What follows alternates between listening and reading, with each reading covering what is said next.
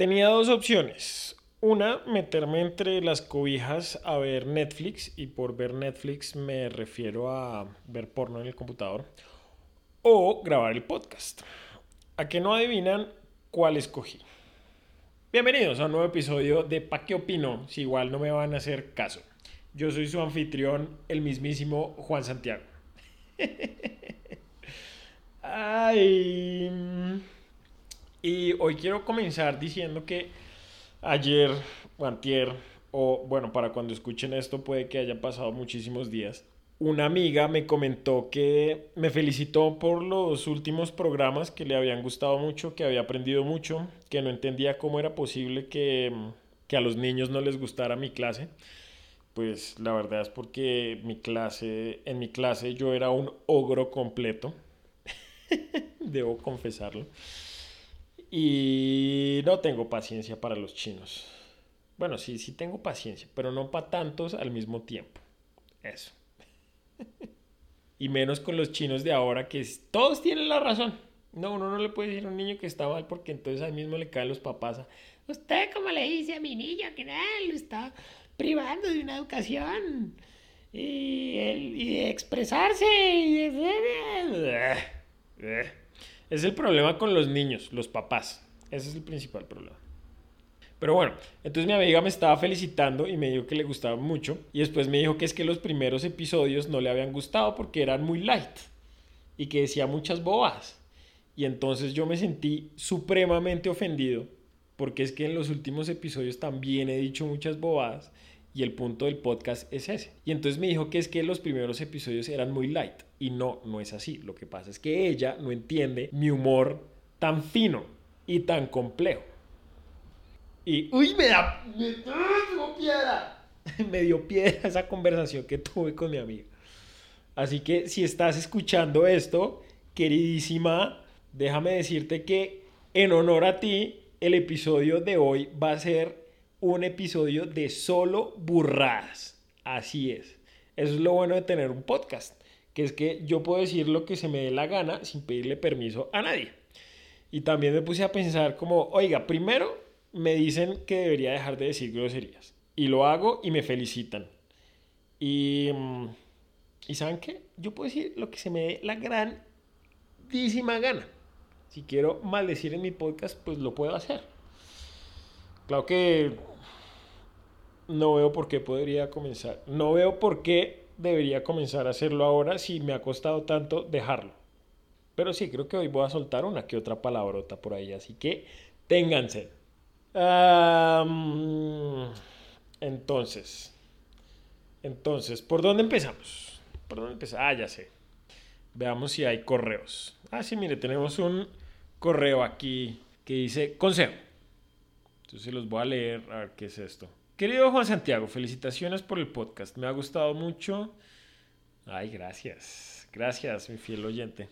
Gracias. Gracias por echarme tantas flores. Pero no, ya me salto esa parte porque no los voy a aburrir con eso. Ya, listo. Te escribo porque tengo un problema. Ah, cuéntame tu problema. A ver qué puedo hacer con mi gran fuente de conocimiento y sabiduría. Hace un par de semanas comencé a salir con un chico que me gusta mucho. ¿Eh? Es muy guapo y muy divertido. Siempre tenemos buenas conversaciones y me parece que es buen prospecto. Perfecto, no le veo ningún problema. ¿Qué problema podías tener si encontraste a un hombre de buen corazón que es guapo y además divertido? ¿Qué más necesita uno pedirle a la vida que una pareja que sea guapa y que sea divertida? Nada más. ¿Cuál va a ser el problema? A ver, voy a predecir. No voy a leer, no he leído el correo completo Así que ya sé, el tipo es un vaciado. Y vive con la mamá. Y, y ya, y cada vez que van a hacer algo, hay algo con la mamá. Esa es mi predicción. El problema, bingo, es que hay días en los que nos vemos y cuando abre la boca no soporto el olor. Uy, me equivoqué. No, ¿sabes qué tienes que hacer? Ya. Olvidarlo y dejarlo como un bonito recuerdo. No, man. ¿Qué, hacen, ¿Qué harían ustedes en esa situación? Paila. Paila, ¿cómo así? No. No sé qué hacer. Me gusta mucho, pero no creo que aguante mucho más el olor. ¿Qué debo hacer? me importa un culo y vete pa'l carajo, firma Pepina. Le vamos a decir Pepina porque no la voy a boletear y por favor no se boleteen mandándome correos con sus nombres y nombres de las personas con las que está saliendo. Entonces, nuestra oyente, quien llamaremos Pepina, Pepina, uff, no, está en un gran predicamento. ¿Ustedes qué harían? ¿Qué harían? Yo no, no sé, porque esa es otra de las cosas que, bien, que me emberracan. Bienvenidos a una nueva edición de cosas que me emberracan de los colombianos. Y una de las cosas que me emberraca es que los colombianos no somos capaces de decir las cosas de frente. No, somos lo más pasivo-agresivos que puede haber. Y es una muy mala estrategia. Entonces hay dos opciones que tiene Pepino. Primero, dejarlo de recuerdo, ya no volverlo a llamar, no volverlo a contactar o decirle, ya, listo, no. Tener conversaciones solo por teléfono, no, pero después, cuando quieran hacer... Y será, es que tampoco me contó la historia completa. O sea, dicen que lleva un par de semanas saliendo con el tipo. ¿Eso significa qué? ¿Que ya cerraron el negocio, socio, o todavía no? Claro que es que si al mal le huele la boca, no creo que hayan cerrado el negocio. Porque es que uno... No, eso es muy berraco. No, no, no. No. No sé qué hacer. Porque además el problema con nosotros los hombres, y más que todo con nosotros los hombres colombianos, es que creemos que nos gusta que sean honestos con nosotros, que nos digan la verdad, pero no, en realidad no queremos escuchar la verdad. Queremos seguir viviendo en ese mundo de fantasía en el que somos los machos de la casa, los hombres perfectos e ideales. Y si nos dicen las vainas, pues nos delicamos, porque somos unos verdaderos princesos. Si nos dicen, entonces el problema que veo yo ahí es que si les dices, si le dices al man que la jeta le huele a basura.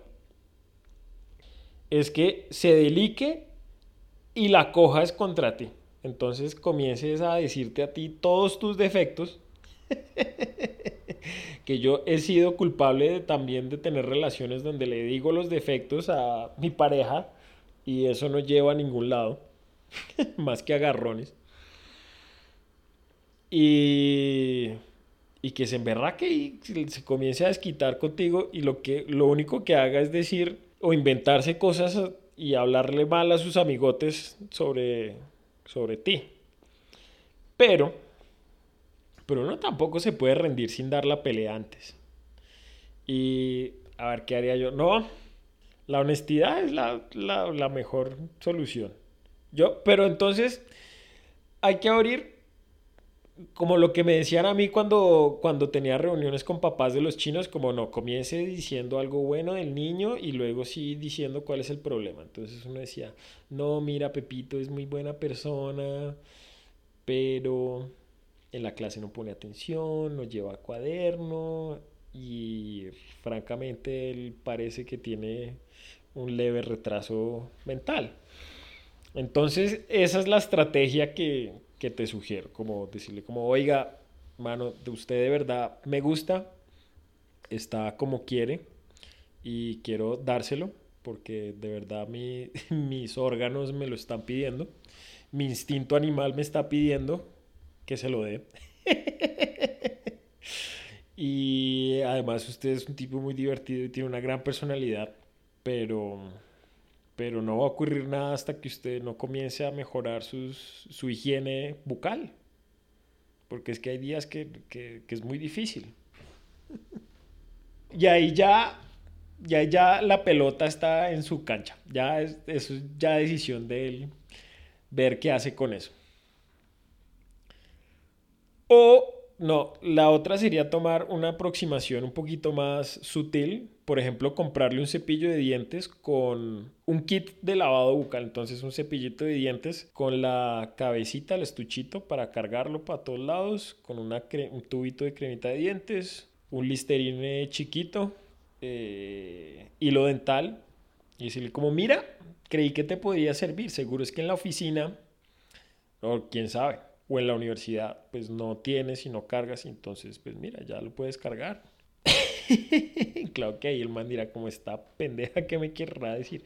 Entonces, ¿sabes? Cuando uno le dice como, no, mira, es que yo he notado que hay días como que, no sé, tal vez almuerzas de afán y no tienes tiempo y... Y la higiene bucal es muy importante. Muy, muy, muy, muy, supremamente importante. Em, sí, eso, eso haría yo. y ya, y rezar, y rezar porque el man realmente sea un tipo de buen corazón. Y por favor, escríbenos contando el desenlace de esta historia porque tenemos que saber, tenemos que saber. Y un poquito más de detalles la próxima vez, ¿no? Ay. Bueno, mira, ahora que lo pienso bien, ahora que lo pienso bien, creo que la mejor estrategia es la siguiente. A los hombres realmente nos gusta que nos digan qué hacer. O sea, en el fondo sentimos una necesidad de que nos dominen y nos digan qué hacer. Porque eso es a lo que estamos acostumbrados. Y mm, entonces lo que tienes que hacer es un día, el día que llegue con que le esté oliendo el hocico, tú le dices, no, mira, mi amor, no, no, no, ya, te está oliendo horrible la boca, ve y te la lavas. Y ya, y vas a ver que santo remedio. Si se lo dices con voz de autoridad y con propiedad, con la propiedad que requiere, como un tono, como cuando la mamá lo regaña a uno. Eso. Ese es el tono que tienes que usar. Piensa en la mamá regañándolo y, y lo regañas. Así es. No, mira mi vida. Te está oliendo horrible la boca. Ve y te la lavas. Vamos y compramos un cepillo. Ve y te la lavas y ya. Porque no te voy a aguantar así. Eso sí, te tienes que hacer la pendeja y hacer de cuenta que es la primera vez que pasa. Y, y ya. Y es problema resuelto. Me parece que esa es la mejor estrategia. Entonces, haz eso y, y nos cuentas el desenlace de esta de este romance. Claro que mucho ojo, ¿no? Porque es que ese, ese tono y ese regaño maternal puede despertar instintos ocultos y latentes ahí y eso se puede volver otra cosa. Pues sí, ahí tiene la primera burrada del día de hoy. Estuvo buenísimo. Gracias.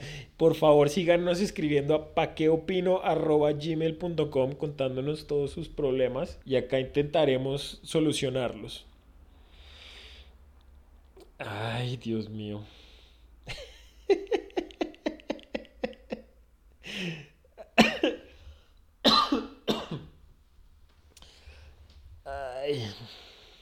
Ay. sigo pensando en mi amiga que me dijo que los programas habían estado muy chéveres y si, no se entretiene con esto, jódanse. si esto no les parece entretenimiento de calidad, mejor que el que les trae, pues yo ya, ya están más allá de, de lo que yo puedo darles. lo siento. Y ay, sí me emberraca, porque es que además el episodio pasado, pues si lo escucharon y le pararon bolas, eh, tomó un giro un poco inesperado y se puso más bien seria y triste la cosa. Y dije, pues bueno, ya les conté una historia bastante triste, hice un episodio bastante serio, bueno, por lo menos la mitad estuvo bastante serio. Y dije, no, para compensarlo entonces, quiero hacerles el mejor episodio que pueda preparar y llevárselo a mi amada audiencia. Y este episodio no es ese. Claramente no es ese. Ese episodio de pronto sea el próximo. De pronto sea el que le sigue a ese. Pero sí, si tenía la intención o tengo la intención de hacer un grandísimo programa hasta interactivo, una vaina así, no sé. Un gran, gran, gran, gran programa. Pero este no es. O sea, no se preocupen. Este no es un gran programa. Este es el... Estas son... Esta es mi mediocridad y mi ira desquitándome con los cumplidos que me dio mi amiga hace un par de días, un par de noches. Ay, también me dijeron que parecía el tesoro del saber. Un amigo me dijo eso. Oiga, me siento escuchando el tesoro del saber, pero para adultos. Eso también me como, mm, no sé qué pensar, no sé si tomarlo como un cumplido o como una ofensa. Porque mm, ese es un gran problema. O sea, el podcast, este podcast todavía no, como que todavía no madura. Va, ahí va mejorando, vamos encontrándole el hilo a la cosa, pero todavía no siento que, que sea lo que quiero que sea. Quiero obviamente que mis, que mis oyentes aprendan cosas. Quiero que sea divertido. Quiero que sea al mismo tiempo profundo, pero sutil. y entonces no sé de qué hablar, no sé de qué hablar, me encuentro en ese gran dilema, porque tampoco quiero convertirme pues en, en, el podcast que, uy, mire, ese man habla sobre ciencia, es como, como el Diana Uribe, pero de historias de ciencia. No, porque no quiero hacer eso. Diana Uribe ya lo hace y lo hace muy bien. Y mm, si quieren aprender más sobre ciencia, pues ya tienen todo lo de YouTube. Busquen ahí en YouTube van a encontrar todas las historias de ciencia habidas y por haber. Yo les llevo historias pues que a mí me parecen interesantes. Y también les cuento, les quiero contar anécdotas sobre mi vida, historias personales para conectarme con ustedes. Porque es que si me están escuchando ya tenemos una conexión, ustedes y yo. Ya somos prácticamente eh, una pareja. Es como si nos hubiéramos metido en la cama y hubiéramos tenido relaciones auriculares. Yo nunca había tenido una relación como esta que tengo con, contigo, mi amada audiencia, tan profunda y tan eh, significativa. Porque nunca había tenido una relación donde el único que habla soy yo. Por eso me gustaría tener una novia sordomuda.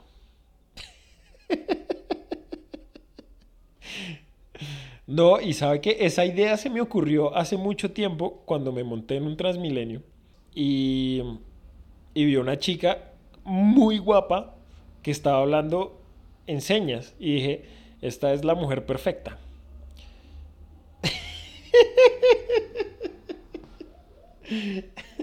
Eso suena, sonó muy mal, pero no, no tiene nada que ver con el hecho de que fuera sordomuda, sino como que, que estaba muy guapa. Ay, ya vi que ya acá estoy viendo la audiencia caer poco a poco. Ay.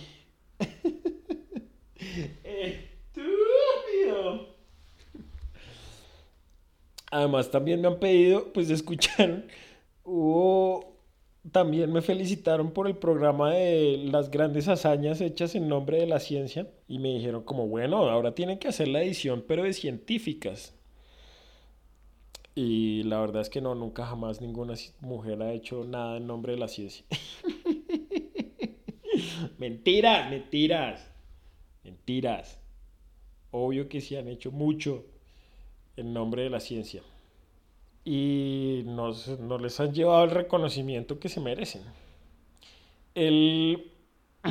la que lleva la bandera o la batuta de mujeres despreciadas en la ciencia es Rosalinda Franklin. Y ustedes dirán, ¿y eso quién es? Pues Rosalinda Franklin es la, la abanderada de las mujeres de ¿cómo se dice? No abandonadas, menospreciadas, no, ignoradas por la ciencia. Claro que ya no están ignoradas porque pues obviamente cada... Si ustedes algún día ven una clase de biología celular o molecular, van a escuchar el nombre de Rosalinda Franklin junto a los nombres de Watson y Crick. Entonces digamos que acá voy a... voy a... Voy a hacer una pausa antes de contarles la historia de Rosalinda Franklin, quiero que piensen y me nombren ya el nombre de cinco científicas que no sean Madame Curie, que no sean Marie Curie. Listo, ya, les voy a dar 30 segundos para que nombren a cinco científicas. ¿Listo?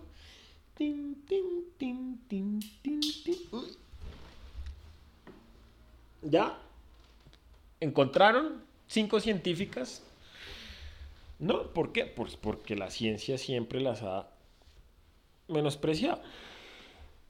Entonces les traigo a ustedes hoy la historia de Rosalinda Franklin, primera mujer abanderada de las científicas menospreciadas por la ciencia. Entonces, ¿quién fue Rosalinda Franklin? Rosalinda Franklin fue una bioquímica cuya investigación fue muy importante para el modelo de la estructura del ADN.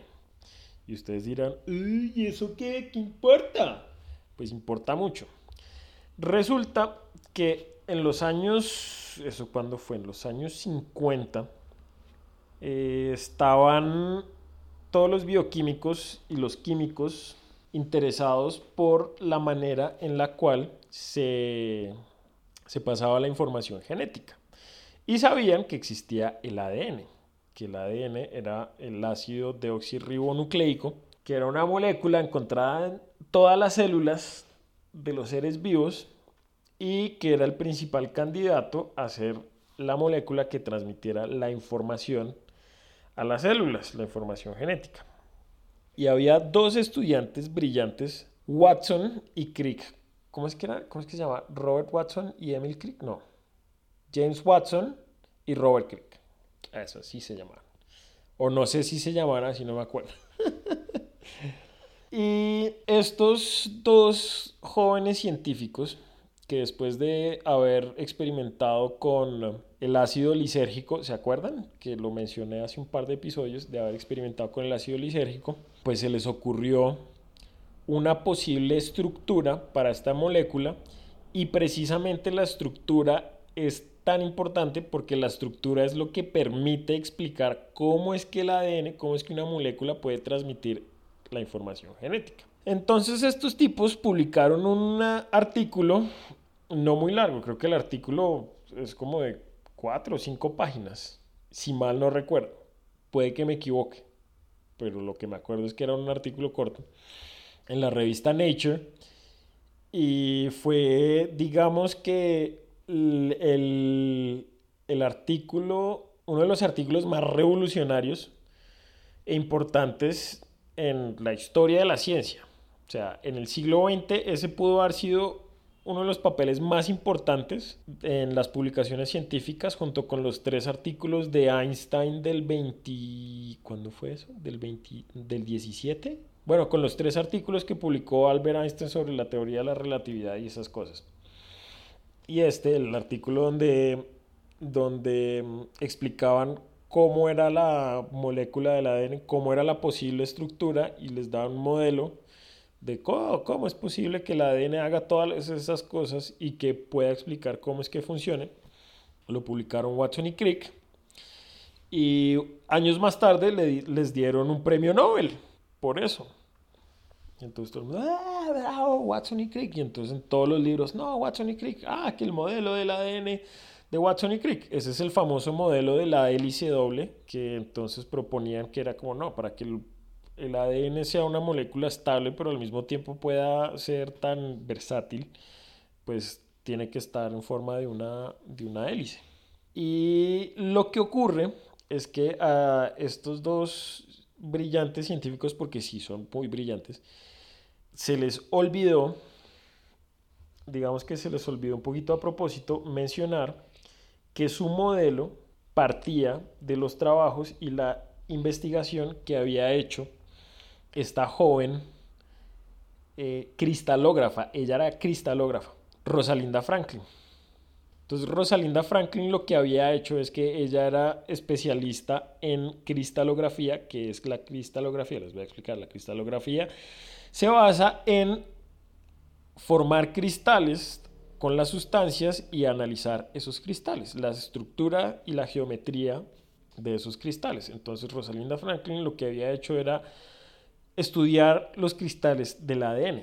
Y entonces lo que hacía era tomaba el ADN, lo cristalizaba y le tomaba fotos. Y se los estoy contando muy por encima porque van a decir como, ah, pero pues si le tomaba fotos, entonces como, pues obviamente entonces ya tenía el modelo, porque si tiene una foto del ADN, pues, no, no tenía una foto del ADN, lo que tenía era unos cristales que formaba a partir del ADN para crear estructuras grandes y luego tomaba las fotos de esos cristales y luego analizaba la geometría de esos cristales, que no explican la estructura del ADN, pero sí ayudan a entenderla. Entonces, Watson y Crick se basaron en los trabajos, en la investigación de Rosalinda Franklin, para hacer su artículo, para proponer su modelo, y, y se les olvidó mencionarla en su trabajo. Es muy triste la historia de Rosalinda Franklin porque se, mm, ella muere muy joven, si mal no recuerdo, ella murió como de 40 años o algo así. Y mm, nunca fue reconocida por ese trabajo realmente.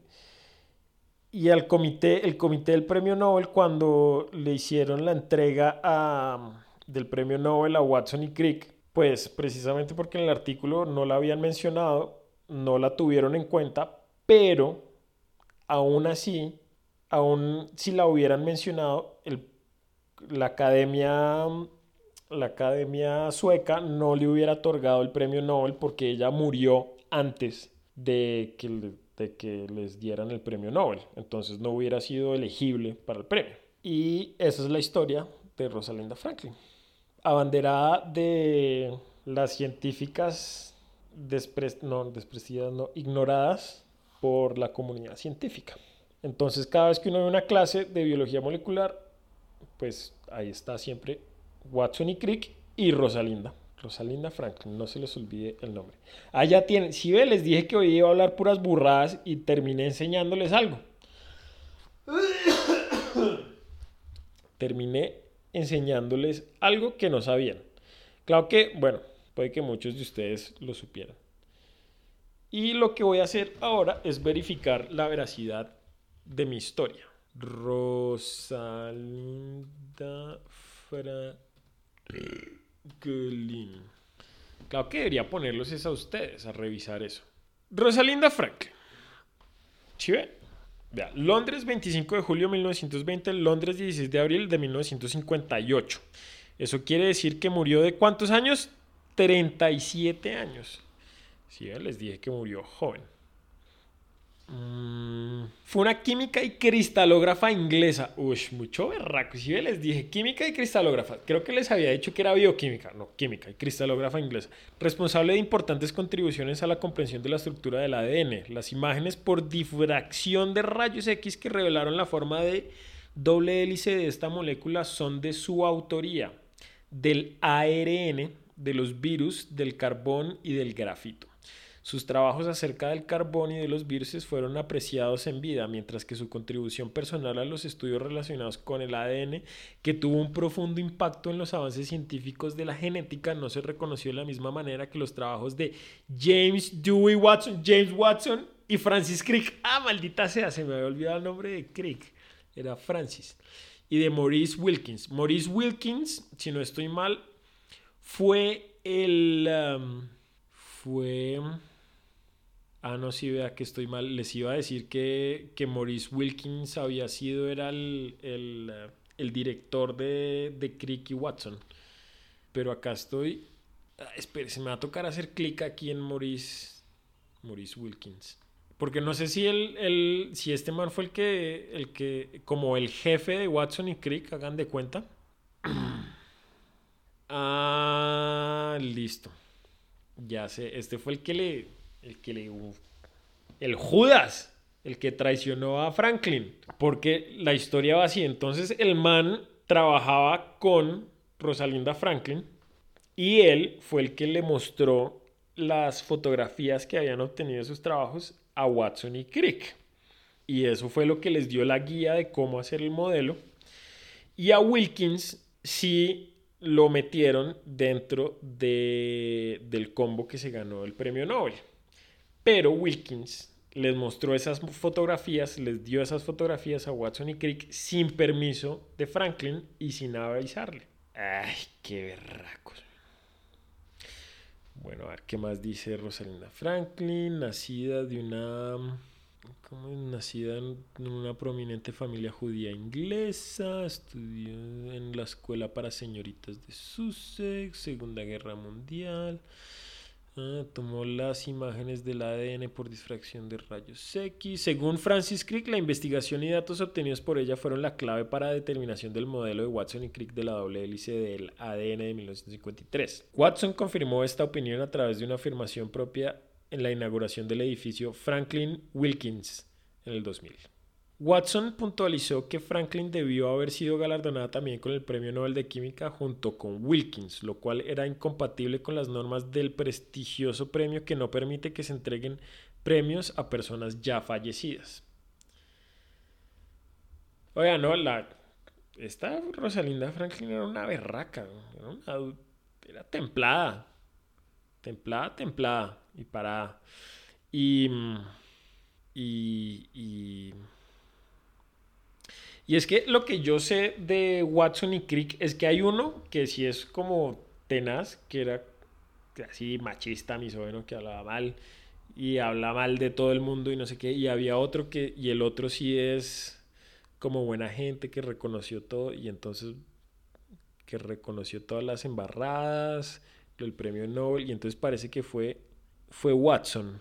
Parece que Watson es el, el todo bien, pero podría estar equivocado. Tengo un amigo de la universidad que estuvo en una conferencia de uno de los dos, no sé si de Watson o de Crick, porque sé que uno todavía vive, el otro creo que ya murió. Y el muy ñoño imprimió el paper, el famosísimo paper de Watson y Crick, y le pidió que lo firmara. Le pidió al hombre que se lo autografiara, como si fuera una groupie. Qué berraco. Y entonces la historia de Rosalinda Franklin no termina y pues les dije que murió muy joven, de 38 años, 37 años. Murió de un cáncer de ovario. Muy triste, muy triste. ¿Será que tuvo hijos? A ver, chismoseémosle aquí en Wikipedia. Vida personal. Franklin se describía como agnóstica. Agnóstico. Un agnóstico es aquel que no cuestiona si verdaderamente hay un Dios o no. El agnosticismo es la postura que considera que los valores de verdad de ciertas afirmaciones, especialmente las referidas a la existencia o inexistencia de Dios, además de otras afirmaciones religiosas y metafísicas, son desconocidos o inherentemente incognoscibles. Mejor dicho, no comes de nada, no crees de nada. Pero, a ver, ¿qué más? Nunca abandonó sus tradiciones judías. Franklin le encantaba viajar fuera del país y en particular practicar el excursionismo. Eh, no, pero queremos chismes. Queremos chismes. ¿Con quién se tuvo romances? bueno, acá está. A ver. No parecía tener una relación íntima con nadie y mantuvo sus sentimientos más profundos para sí misma. Desde su infancia evitó amistades cercanas con el sexo opuesto. Una vez en la que sus primos los visitaron, ella le pagó a Roland para acompañarlos. Años después, Evie Ellis, quien en ese entonces estaba casada con Ernst Wolgemuth, se había mudado a Notting Hill desde Chicago. Intentó que iniciara una relación con Ralph Milband, pero falló. Franklin le dijo a Evie que su compañero de cuarto le quería invitar un trago, pero ella no entendió sus intenciones. Ah, ella estaba perdidamente enamorada de su mentor francés Mering, quien tenía esposa y una amante. No, man. Mering también admitió que su inteligencia y belleza lo cautivaban. Según Zaire, ella confesó sus sentimientos por Mering mientras le hacían una cirugía, pero su familia lo negó. Mering lloró cuando la visitó posteriormente y destruyó todas sus cartas. Su relación personal más cercana probablemente fue con su estudiante de postdoctorado, Donald Caspar. Ah, era de esas profesoras. en 1956 lo visitó en su hogar en Colorado después de ir a un viaje por la Universidad de Berkeley, California, y se supo que Franklin confesó que Caspar fue alguien a quien pudo haber amado, incluso casarse con él. En su carta a Zaire lo describió como un partido ideal. Ay, madre. Entonces nunca se casó, nunca tuvo hijos. Y estaba enamorada de un hombre casado. Y después vio a uno de sus estudiantes como el partido ideal. Pero eso no es importante. Lo importante es que fácilmente el trabajo de Rosalinda Franklin es lo que soporta todas las los avances científicos y tecnológicos en el área de la biología molecular. Que es que yo les digo biología molecular y ustedes pensarán, ay, sí, la celulita. No, pero es que eso va más allá. O sea, hoy cuando me estaba bañando estaba pensando en eso, como... Ah, no, estaba pensando en eso porque vi un video de Harrison Ford, no sé si lo vieron, que el tipo habló ahí en la COP25, en la cumbre de países que están hablando sobre el cambio climático.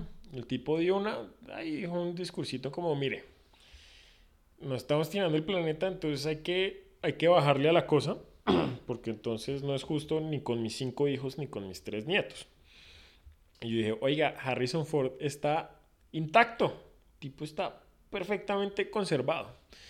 Y cuando me metí a bañar, seguía pensando en Harrison Ford y cómo es que se logra mantener tan intacto después de tanto tiempo. Y dije, pues no, seguro el man está haciéndose algún tratamiento con células madre, está yendo por allá a un centro de investigación en los Alpes suizos donde lo meten en una tina de células madres que vienen de quién sabe qué fetos y luego le inyectan algo y eh, no sé, y por eso se conserva también. Y entonces no dentro de mucho la gente va a comenzar a vivir muchísimo más tiempo y a verse muy bien ya entrada la vejez. Yo no voy a ser uno de esos porque yo soy un pobre vaciado y no tendría para pagarme un tratamiento de esos. Pero mm, el día que me gane el baloto o que este podcast comience a darme plata, pues me gustaría invertir en eso, un tratamiento de células madre. Uy, ¿qué fue eso?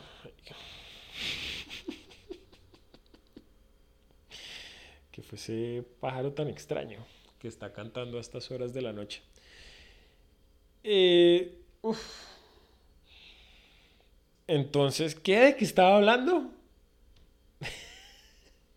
ah, sí, entonces todos esos avances en, digamos, terapias celulares, genéticas, eh, no sé si han escuchado sobre los CRISPR, edición genética, Ah, ¿Qué más? ¿Qué otra cosa así como que suena más o menos por ahí? Eso de la edición genética, eso sí es una locura, man. O sea, pueden hacer edición de género. O sea, ya pueden, ya dentro de poquito van a poder, o yo creo que sí, algún centro de investigación por allá oculto debajo de una montaña ya está haciendo, ya hizo la primera forma de vida sintética eucariota y todavía no nos hemos enterado, pero estoy seguro que sí. Y todo eso gracias al trabajo de Rosalinda Franklin. Perdón, perdón. Es que ya he hecho muchas bobadas y se me resecó la garganta. Y estoy probando una cosa nueva que es... Lo que pasa es que yo me despierto y lo que hace que me levante eh, son las ganas de ir al baño y estoy intentando luchar contra eso porque es que quiero seguir metido entre la cama hasta que realmente tenga que pararme. No para ir al baño, sino para pararme.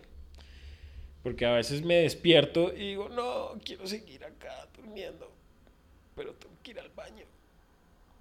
Y entonces lo que estoy haciendo es que estoy dejando de tomar agua pasada cierta hora o caída la noche.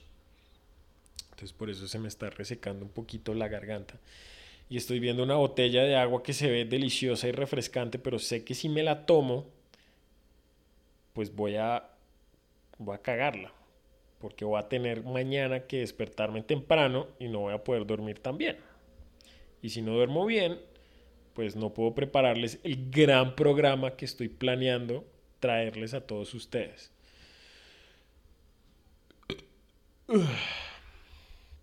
Porque el de hoy sí es verdad. Realmente el de hoy es una oda a la mediocridad. y no tengo ningún problema con decir eso. Pero ¿saben qué? A mí me importa un culo. Váyanse pa'l carajo. Y mientras se van pa'l carajo, pues manden un saludito, manden un correo ahí a paqueopino.gmail.com. Mándenos sus historias. Ya aquí Pepina fue la valiente que nos contó su historia y que queremos saber qué, en qué termina, cuál es el desenlace de esa historia. Usted también puede participar. No sea tímido. igual ya se dio cuenta que no lo vamos a boletear. Em, ¿Qué más tenemos para.? Ah, no, ya, ya los mandé para el carajo. Entonces, los quiero mucho. Chao.